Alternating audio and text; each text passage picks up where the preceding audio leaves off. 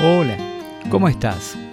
Aquí reflexionando sobre este día tan particular, el Día del Padre, y justamente te quiero hablar de eso, de lo que significa la misión de ser padre y sobre esos recuerdos que quizás cuando eras chico no tenías en mente como para que en este breve momentito, en estos segundos, podamos reflexionar sobre lo que significa ser padres.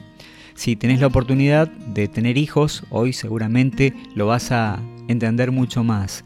Y si no, te invito a que la idea pueda hacer reflexionar sobre el hecho de honrar a tu padre con la, de la mejor forma, con tu vida. Así que bueno, si hacemos memoria años atrás, vamos a recordar que para nosotros eh, seguramente, y estoy convencido de que así era, eh, nuestro papá era el superhéroe más grande, el que podía con todo, el que podía reparar todas las cosas, el que podía incluso vencer a los monstruos que aparecían cuando éramos pequeños. Y el tiempo fue pasando y de un día para otro crecimos y a nuestro papá o lo recordamos o, o, bien no le fuimos dando el lugar que corresponde. Esa imagen de superhéroe se fue distorsionando, fue cambiando y aunque sabemos que fue el mejor papá del mundo, hoy no le estamos dando ese lugar, no, le estamos, no lo estamos reconociendo.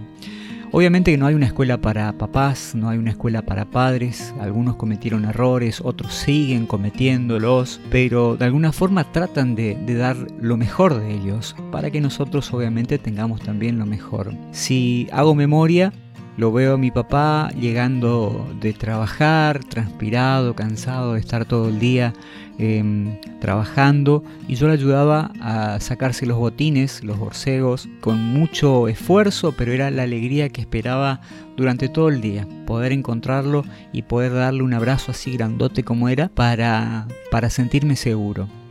el tiempo fue pasando y seguramente para muchos hoy lo tenemos como el abuelo, el que malcría a los nietos, aquel que le hace la milanesa que quiere, que quieren los chicos y quizás hasta mucho, muchos de nosotros no le damos el, el valor que su vida realmente precisa. No le damos tiempo, no estamos pendientes de ellos. Pero si sos papá, seguramente te vas a dar cuenta de que muchas veces, y no nos damos cuenta, es que nuestro Padre nos ama mucho más de lo que realmente nosotros imaginamos. Así que hoy te invito a reflexionar sobre esto, a honrarlo, a no menospreciarlo por los cortos conocimientos que pueda llegar a tener, sino al contrario, tratar de recordar que para Él nosotros fuimos lo más importante y somos lo más importante porque los padres en general influyeron en nuestro crecimiento, en nuestra educación y si hoy sos profesional, si hoy tienes un estudio, seguramente tu papá eh, tuvo que sacrificar muchas veces el dinero que estaba destinado para otras cosas y los esfuerzos que tenías que hacer para otras cosas para que hoy seas una persona de bien. A mí mi papá siempre me decía, estudia, estudia, convertite en una persona de bien. Y si lo estás haciendo para el servicio de Dios, hoy seguramente eso va a valer mucho más. Cada día en nuestra existencia tenemos que reconocer lo importante que Dios ha sido poniéndolo a nuestro Padre en nuestro camino. Dios utilizó a ese instrumento, a esa persona para concebirnos y, y eh, de esa forma tenemos que darle gracias a Dios porque hoy tenemos nuestra vida. Te invito a honrar a nuestros padres, a tu papá especialmente en este día y a tu mamá acercándote a él, acercándote a ella y decirle lo importante que, son para vos, lo mucho que los amás y lo grandioso que ha sido que, que ellos estén en tu vida.